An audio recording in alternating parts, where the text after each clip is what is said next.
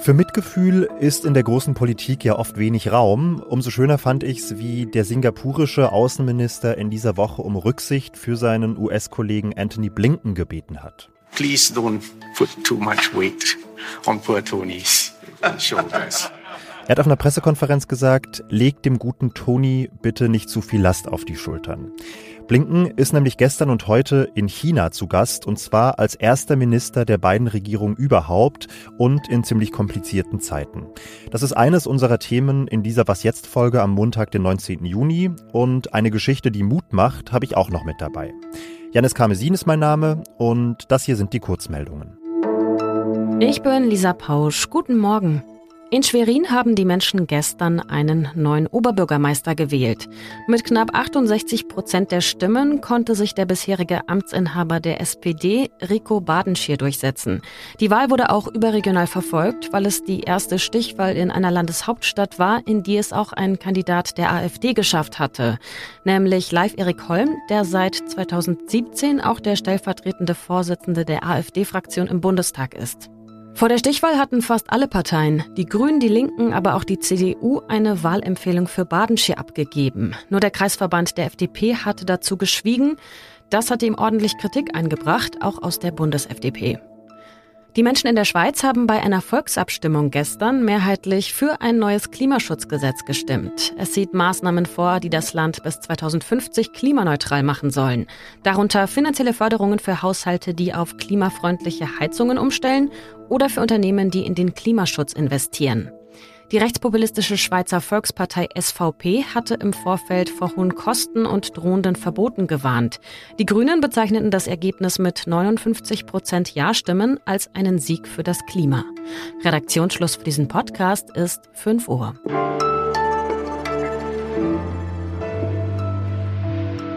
Seit vielen Monaten kommunizieren China und die USA vor allem mit kleinen und größeren Giftpfeilen, abgeschossen aus der Ferne in Statements, Interviews, auf Pressekonferenzen. Aber seit dem gestrigen Sonntag sprechen beide Seiten jetzt auch mal wieder direkt miteinander auf höchster Ebene. Denn als erster Vertreter der beiden Regierungen überhaupt ist der US-Außenminister Anthony Blinken nach China gereist, zweieinhalb Jahre nach Beginn der Legislaturperiode in den USA. Und ich will mir die Bedeutung dieser Reise einordnen lassen von Matthias Nass, dem internationalen Korrespondenten der Zeit. Hallo. Ja, hallo. Erstmal ganz kurz. Ich weiß, es war lang Corona, aber trotzdem äh, frage ich mich, wieso es dieses ja doch wichtige Treffen erst jetzt gibt, zweieinhalb Jahre nach Beginn der Amtszeit von Joe Biden. Ursprünglich sollte das Treffen im Februar stattfinden. Ähm, dann haben die Chinesen aber einen, wie die Amerikaner jedenfalls behaupten, Spionageballon über die Vereinigten Staaten geschickt. Dieser Ballon ist dann am Ende abgeschossen worden, als er den Atlantik erreicht hatte. Und aufgrund äh, dieses Zwischenfalls hat äh, Außenminister Blinken seine Reise abgesagt. Wie ist die Reise einzuschätzen? Ist das eher so die Kategorie überfällige Pflichterfüllung oder ist es tatsächlich ein positives Zeichen dafür, dass beide Parteien diesen Konflikt jetzt mal ein bisschen runterköcheln wollen? Ich glaube, es ist ein gutes Zeichen. Die US-Regierung möchte jetzt das lange Schweigen auf höchster Ebene wirklich überwinden. Es gab einige Kontakte jetzt auf diplomatischer Ebene. Es war auch der Chef der CIA in Peking. Äh, und es hat Gespräche auf Handelsebene gegeben, aber eben nicht auf dieser hohen Regierungsebene der Außenminister. Mhm. Zuletzt haben die USA und ihre Partner einige Mühe darauf verwendet, sich künftig wirtschaftlich von China so ein Stück weit zu entkoppeln. Welche Rolle spielt das, dieser wirtschaftliche Druck für die Gesprächsbereitschaft auf chinesischer Seite? Kann man das abschätzen? Ja, ich glaube, dieser Druck spielt eine Rolle. Die chinesische Wirtschaft lahmt im Augenblick ein bisschen. Das Wachstum ist nicht sehr hoch. China hat sich noch nicht wieder von der Corona-Pandemie erholt. Jugendarbeitslosigkeit ist hoch. Und dann gibt es vor allem den Versuch äh, der Vereinigten Staaten, China bei der Lieferung von Hochleistungschips und auch der Technologie zu deren Produktion abzuschneiden. Und das trifft China wirklich sehr empfindlich. Aber äh, trotzdem, Decoupling ist eigentlich nicht das Ziel, sondern man spricht heute mehr von De-Risking. Das heißt nichts anderes als Diversifizierung. Das heißt, iPhones zum Beispiel sollen nicht ausschließlich in China gebaut werden, sondern auch in Indien. Mir fiel beim Blick auf die Agenda des Treffens auf, dass da zumindest nach außen erstmal recht unverfängliche Themen im Mittelpunkt stehen. Die Kooperation beim Klimaschutz, der Kampf gegen den globalen Drogenhandel. Das wirkt so ein bisschen, als wolle man die wirklich heiklen Streitfragen jetzt beim ersten Treffen so ein Stück weit aussparen. Nein, das glaube ich nicht. Ich glaube, im Kern wird es um, um zwei Themen vor allem gehen. Das ist der Krieg in der Ukraine und das ist der Konflikt um Taiwan. Wobei Taiwan eigentlich am sensibelsten ist. Äh, die Amerikaner verstehen sich als eine Art Schutzmacht, äh, liefern deswegen auch Waffen an äh, Taiwan, damit sich die Insel gegen einen möglichen Angriff verteidigen kann. Und China will wirklich die Wiedervereinigung und, und es will diese Wiedervereinigung nicht irgendwann, sondern möglichst in naher Zukunft. Dies ist wirklich der Kern des äh, Problems zwischen den Vereinigten Staaten und China und ich bin mir ganz sicher, dass der zur Sprache kommen wird. Ist denn absehbar, ob im nächsten Schritt auch ein Staatsbesuch auf Ebene der beiden Präsidenten erwartet werden kann? Ja, die beiden Präsidenten haben sich zuletzt beim G20-Gipfel auf Bali gesehen. Nun wird es ein Jahr später, genau im November diesen Jahres, in San Francisco einen Gipfel der Asien-Pazifik-Staaten geben und Xi Jinping möchte gern daran teilnehmen und würde dabei auch gern Joe Biden treffen zu einem Gipfeltreffen Amerika-China. Und ob ein solches Treffen in San Francisco möglich sein wird, ich glaube, das wird sich bei diesem Treffen äh, in, in Peking zwischen Blinken und der chinesischen Führung entscheiden. Dann vielen Dank für die Einblicke und falls Sie tiefer in das Thema einsteigen wollen, Matthias Nass hat ein Buch geschrieben zum Konflikt zwischen China und den USA. Das heißt Kollision China, die USA und der Kampf um die weltpolitische Vorherrschaft im Indopazifik und es erscheint Ende August bei CH Beck.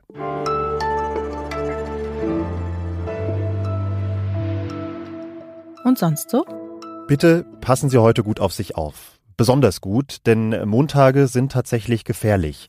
Zumindest laut einer Untersuchung, die Forschende jetzt auf einer Fachkonferenz in Manchester vorgestellt haben. Die haben über 10.000 Herzattacken in Nordirland und Irland untersucht und haben dabei festgestellt, dass die Gefahr für Infarkte an Montagen signifikant höher ist als im Wochenschnitt. Die wenig überraschende Vermutung der Forschenden ist, dass es daran liegt, dass Montage einfach so ein Stück weit stressiger sind als andere Wochentage. Und deshalb starten wir in diese Woche besonders entspannt alle zusammen, und zwar mit einem kleinen Moment der Ruhe.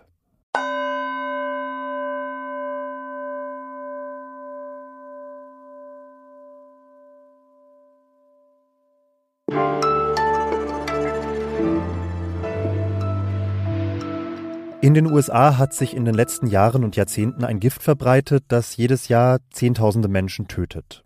Fentanyl ist eigentlich als Schmerzmittel gedacht, aber es ist längst zu einer beliebten und gefährlichen Droge geworden. Wer Fentanyl nämlich überdosiert, der erstickt, weil die Atemmuskeln erlahmen. Das Land bekommt die Droge nicht unter Kontrolle, aber in einem kleinen Vorort von Cincinnati in Ohio, da scheint es zu gelingen. Und das hat vor allem mit einem Mann zu tun, den unsere Korrespondentin Johanna Roth getroffen hat. Hallo Johanna. Hallo Janis. Wer ist denn dieser ominöse Mann und äh, was macht er anders, als es die anderen tun?